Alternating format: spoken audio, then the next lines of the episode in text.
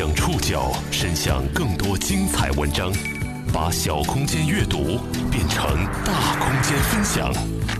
报刊选读，把小空间阅读变成大空间分享。欢迎各位收听今天的报刊选读，我是宋宇。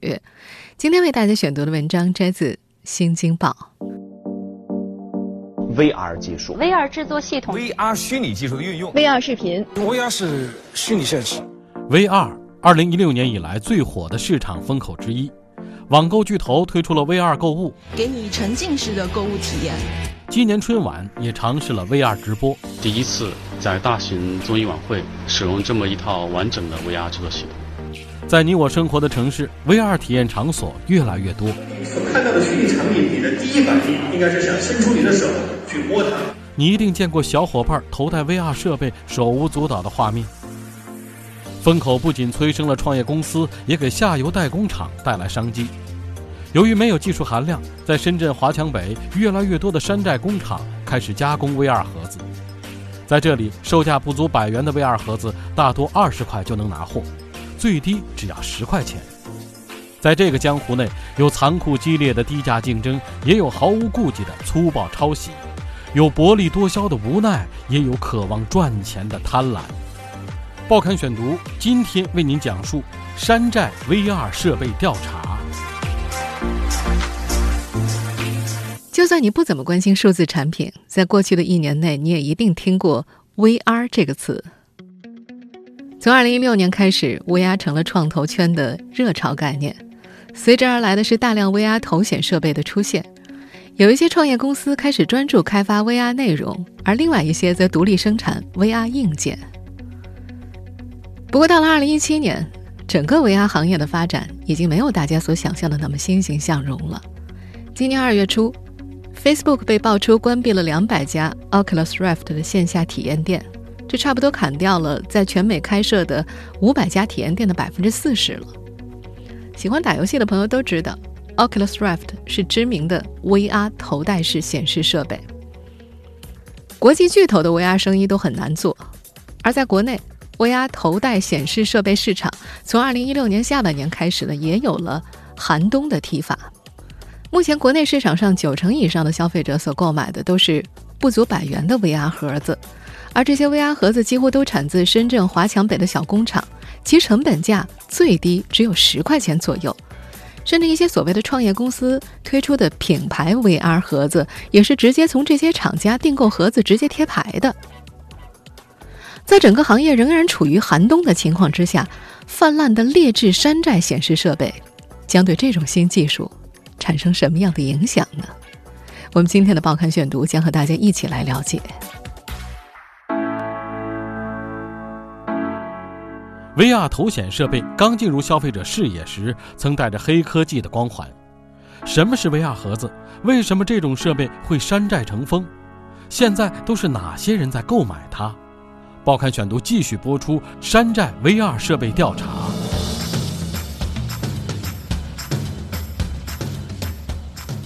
VR 盒子的构造说起来其实非常简单，它就是两片透镜加上一个塑料盒子，然后再加上一个舒适的绑带，有的还会配有可调节的近视镜片，就算是一个完整的产品了。然后再插入手机的运算能力和显示屏幕，就可以直接观看 VR 内容。但实际上，在 VR 盒子里并没有发生任何运算，透镜也只是用来放大盒子里面的手机显示屏，让图像可以占据你的整个视野。本质上呢，它是一种视觉欺骗。VR 盒子最早是谷歌发明的。2014年，谷歌正式发布了 Cardboard，这是 VR 盒子的原型。不过因为没有技术含量，谷歌并没有打算把它做成生意，反而将所有的技术公开。但在中国，大量山寨工厂却硬是把没有技术含量的 VR 头显设备做成了一笔大生意。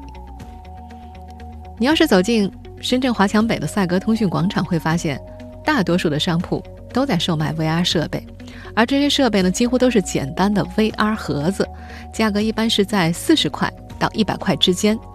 这也正是过去的一年间，大多数的中国人所接触到的 VR 设备。著名市场调研公司杰夫凯通过在线市场监测数据发现，2016年中国零售市场 VR 硬件月平均销售量达到38.2万台，单台价格137块，市场相关品牌数量多达480个，其中绝大多数都是眼镜盒子类产品。实际上，VR 头显设备刚刚进入消费者视野的时候，依然带有黑科技的光环。一些知名企业和初创公司纷纷进入 VR 领域，VR 也成了2016年初最火的风口之一。凭借手机的 VR 内容和屏幕显示，很多用户在第一次带上手机盒子的时候，还是会被虚拟现实的世界所吸引。风口催生了创业公司，也同时催生了下游的代工厂。为 VR 头显设备生产镜片的供应商刘先生透露，从2016年年初啊，他们公司的订单就一路增长。很多以前不做 VR 头显设备的公司也开始咨询价格，或者直接跟他们下单。但尴尬的是，大量质量低劣的 VR 头显涌入了市场，消费者对 VR 的兴趣也急剧衰减。在一个 VR 消费者群里，很多消费者已经从一年前的新奇期待变成了浓浓的失望。有名店家也证实啊，VR 头显设备刚刚推出的时候，不少消费者呢还会感到很有兴趣，会在店里询问。但是如今呢，线下的 VR 头显设备几乎已经卖不动了。深圳华强北赛格的一名销售员透露，VR 盒子一个月也就卖一百多台，高端一点的 VR 一体机更是很少有人问津。如今的 VR 头显设备呢，已经是悄然沦为各大企业的促销礼品了。VR 创业者朱晨旭透露，VR 头显如今的出货主要靠的是商家还有企业客户的批量采购，然后以礼品的形式送到消费者的手中。他表示，市场上大部分的 VR 头显设备都是别人赠送的礼品。一家生产公司的销售也证实了这个观点。根据他介绍，大部分客户都是为赠礼定制的，有的是购买手机送礼。还有的是购买食品赠送，甚至他们还遇到一个工地老板订购了一批送给工人。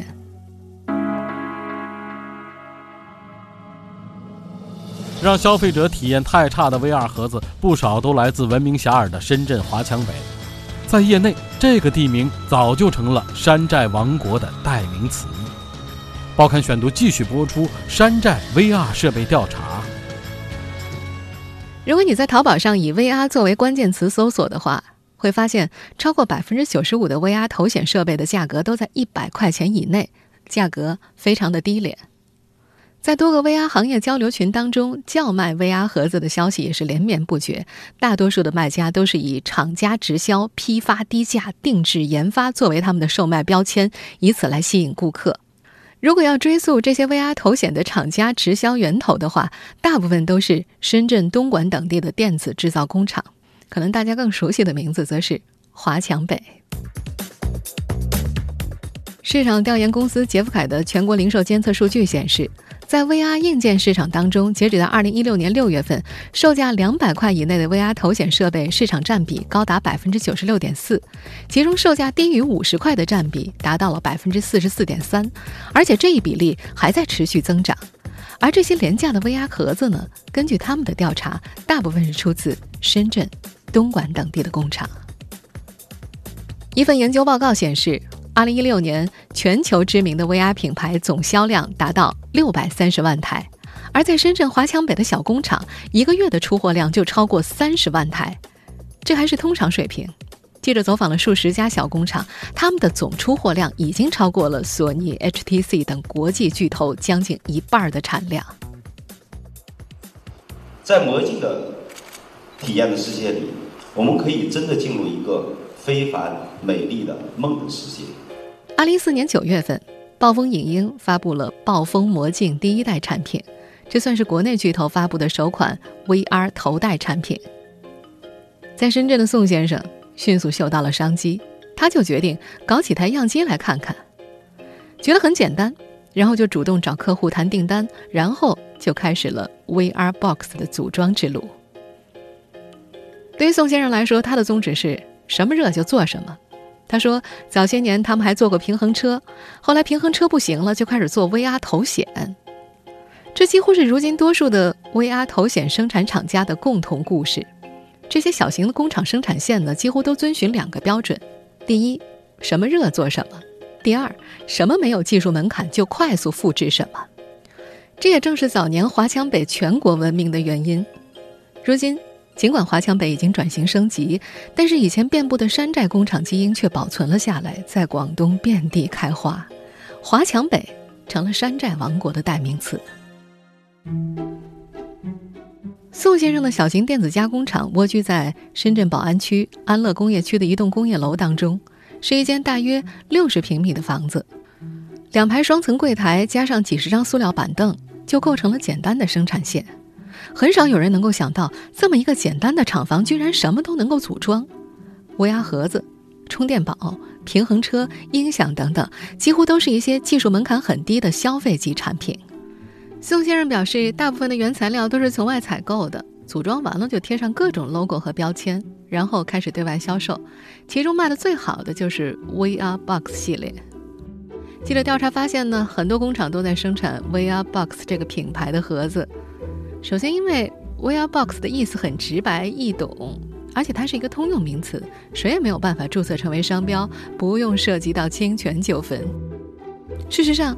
即使注册了商标，申请了专利，但如果走诉讼渠道的话，流程一般要一到两年。两年之后，微压盒子的风口可能早已不在了。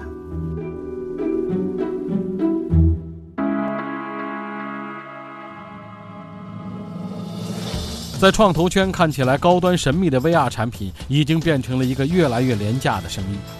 降低质量、压低成本、薄利多销，是这些山寨工厂的赚钱法宝。对于本身技术含量就不高的 VR 盒子来说，质量底线已经没有了。报刊选读继续播出山寨 VR 设备调查。在国内最早发布 VR 盒子的暴风魔镜，他们的系列产品从五十九块到四百九十九块不等，其中在市场上颇受关注的第一代产品和第四代产品分别定价为九十九和一百九十九。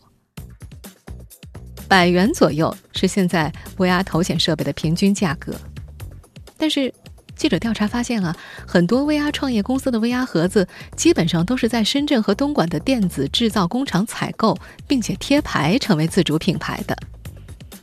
市场调研公司杰夫凯的零售监测数据显示，二零一六年一月份，手机 VR 产品均价一百八十八块人民币。而到了二零一六年的六月份，它的均价就已经跌到了九十一块人民币，降幅超过百分之五十。到了二零一七年呢，这个价格早就更低了。前段时间，《新京报》的记者以客户的身份走访了华强北的多家工厂，发现在这儿，普通的 VR 盒子单个的采购价是在二十块钱左右，最低十块钱左右就能够拿货了。他们经过贴牌之后，就变成了所谓的自主品牌 VR 盒子。降低质量、压低成本、薄利多销，是深圳、东莞的山寨制造工厂的赚钱法宝。但对于技术含量本身就不高的 VR 盒子来说，多次压缩成本的结果就是，VR 盒子的质量和用户体验越来越差，以至于很多工厂员工、供应链客户都对 VR 产品本身并不看好。比方说，为加工厂提供 VR 头显绑带的刘先生就深有体会。绑带，也就是设备上的那根宽宽的橡皮筋。根据他的介绍，以前客户定制的 VR 绑带呢是八块钱一条，后来客户的成本控制越来越严重，一条头带只八毛钱。刘先生说，现在的头带已经没有任何要求可言了，根本就没有底线。绑带从四毫米、两毫米的松紧带做到了零点几毫米。在创投圈看起来高端神秘的 VR 产品，却在很多生产线上被员工们形容为垃圾。有些老板自己都没有体验的意愿。前去采访的记者发现了个非常有趣的细节：走访的近十家工厂当中，很少有老板的办公室中放有 VR 的头显设备，在他们的手机应用当中也没有一个 VR 资源播放器。为加工厂提供 VR 头显绑带的刘先生，也体验了不少客户送来的 VR 头显。但是他却非常失望，他说：“嗨，说白了这些都是垃圾，没什么未来，无非就是赚钱而已。”但是，，VR 盒子的恶性竞争和持续低迷，让赚钱的可能也在减少。当价格越压越低，利润空间也就被挤压了。早期一个 VR 盒子的利润能够有几十块，现在一个 VR 盒子的利润最低的时候不足一块钱。在中搜创投副总王欢看来，尽管 VR 盒子的竞争十分激烈，但只要还有利润，工厂就还可以去做，因为这些小工厂已经习惯了薄利多销的生产模式，很多创业公司的毛利比这个还要低。千幻魔镜的销售经理阿强坦言。技术含量肯定是没有问题的，他们只能够一代一代的往前滚产品，通过不断的迭代去赚新的销售利润。切换魔镜是华强北一家拥有自主品牌的 VR 头显公司，销售数据显示，它在淘宝上的销量还挺不错的。但遗憾的是，销售经理口中的迭代只不过是换了个品牌名而已。在技术上没有根本性的突破，这就使得原本赚热钱的代工厂们也陷入了困境。吴华曾经在二零一六年初入局，花了近四十万开发了一套 VR 盒子的模具，但是等到他做出来的时候，市场上的 VR 盒子早就是另外一番价格了，平均售价比他开模的时候低了好几倍。所以当记者以客户的身份找到他的时候，他居然反问：“利润太低了，我也不懂营销啊。”这套模具加六百个存货，十万块处理给你，你要不要啊？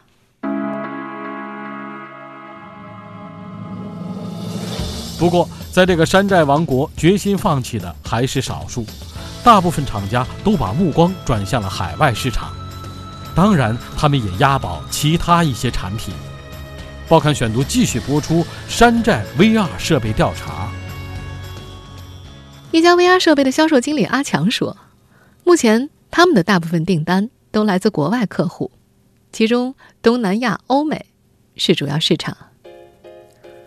海外市场对于 VR 盒子的需求确实比较旺盛。中缩创投的副总裁王欢分析说，对于东南亚、南亚等发展中国家而言，电子化的水平远远不及中国，用户对于新型电子产品的猎奇心理非常的强烈。而欧美制造力比较弱，他们又存在很多亿美元店。这需要大量的廉价单品去补充，VR 盒子就是一个不错的选择。在深圳、东莞的不少 VR 盒子代工厂，大约有百分之八十的产品都销往了海外，海外订单的数据涨幅度也远远高于中国市场。前面所提到的那家生产 VR 绑带的工厂，更是有百分之九十五的订单都来自海外客户。机会。总是稍纵即逝。有投资人分析，从长久看来，低劣的用户体验一定会影响到市场的长远开拓。实际上，在 VR 硬件系列产品当中，除了盒子之外，还有 HTC 等巨头为代表的外接式 VR，以及被业内更加看好的 VR 一体机。有业内人士说，从一定意义上来看，VR 一体机才是真正合格的 VR 设备。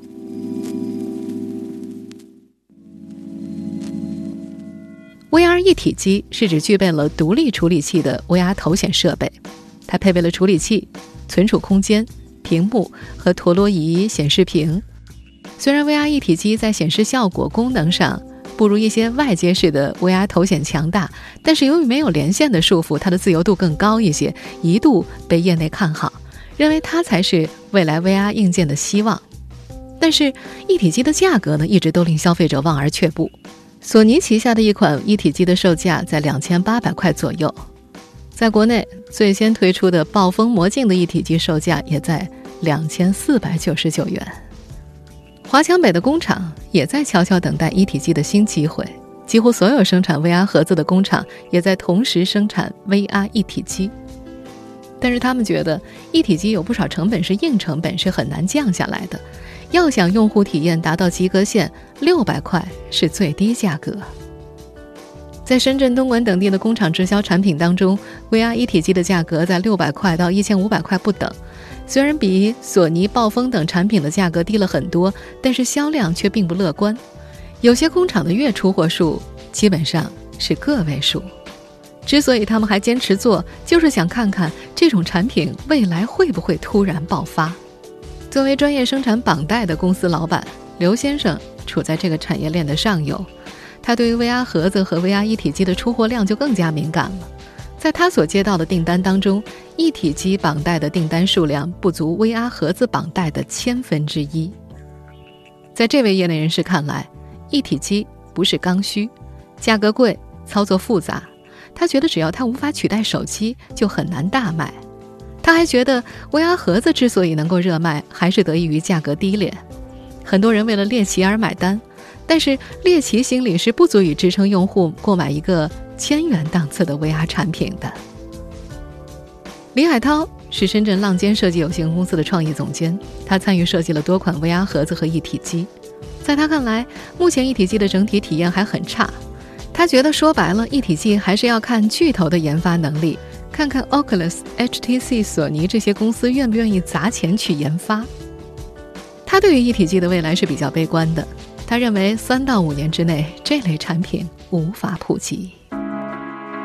华强北的竞争从来都是激烈而残酷的，和手机、充电宝、手环等行业一样，价格战一旦打响，所有的工厂都没有回头路，只能越做越便宜。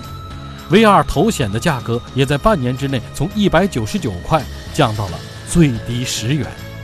这些廉价盒子会毁掉这个行业的未来吗？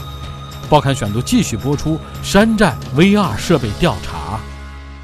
越做越便宜，最终全部都变成了电子垃圾，然后卖不出去。在中搜创投的副总裁王欢看来，这就是中国不少电子产品的宿命。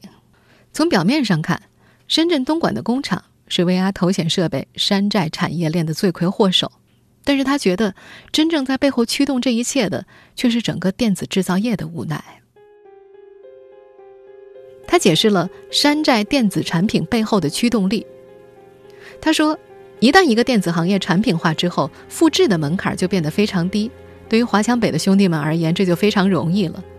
但是，他们处在产业链的最低端，前端都没有准备好，订单数量。体验质量都跟不上，也许研发公司可以等个三五年，但是工厂是等不了的。他们只能够先赚一些试一些，可能到了成熟期，钱他们就没法赚了。他觉得 VR 头显和手机行业类似。打个简单的比方，当小米、华为等品牌手机定位确立之后，就没有这些小工厂什么事儿了，他们只能够去打之前的山寨机的市场。回到 VR 头显设备产业本身，也存在劣币驱逐良币的现象。当这些山寨工厂的出货产品价格无限压低的时候，暴风魔镜等超过一百元的眼镜盒子的市场，自然也会受到严重的价格冲击。这也就解释了为什么现在市场上的 VR 盒子大部分都出自工厂直销，而创业公司或者巨头产品的市场份额却非常的小。可以预计的是。这辆高速行驶的廉价 VR 盒子列车终将会停下来，只不过目前我们还不知道它会以何种方式停止。一种可能是高端的 VR 头显设备在三年之内成熟，成本降到用户可以接受的范围，VR 内容供应也跟上了，此时 VR 盒子的生产工厂就可以调转车头去直接生产更加高端的 VR 头显设备。另一种可能是。VR 高端头显设备在五年内没有办法真正落地，廉价 VR 盒子的热度会逐渐下降。当把市场上对 VR 抱有好奇心的消费热情都吃完之后，VR 盒子也就谢幕了。在业内人士看来，廉价 VR 盒子涌入市场是一把显而易见的双刃剑。一方面，它对于市场启蒙意义巨大，让更多人接触到了 VR。但令人惋惜的是，百分之九十的消费者第一次接触 VR 都是廉价盒子带来的不太美好的体验。很多 VR 的创业者因此担忧，廉价盒子会毁掉 VR 的未来。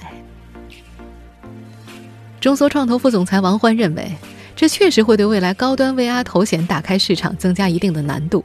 但他又觉得，用户买单的就是用户体验和性价比，只要把这两项做好了，用户就会买单。但是，我们能够等来高端 VR 头显真正落地的那一天吗？现在，谁也不知道。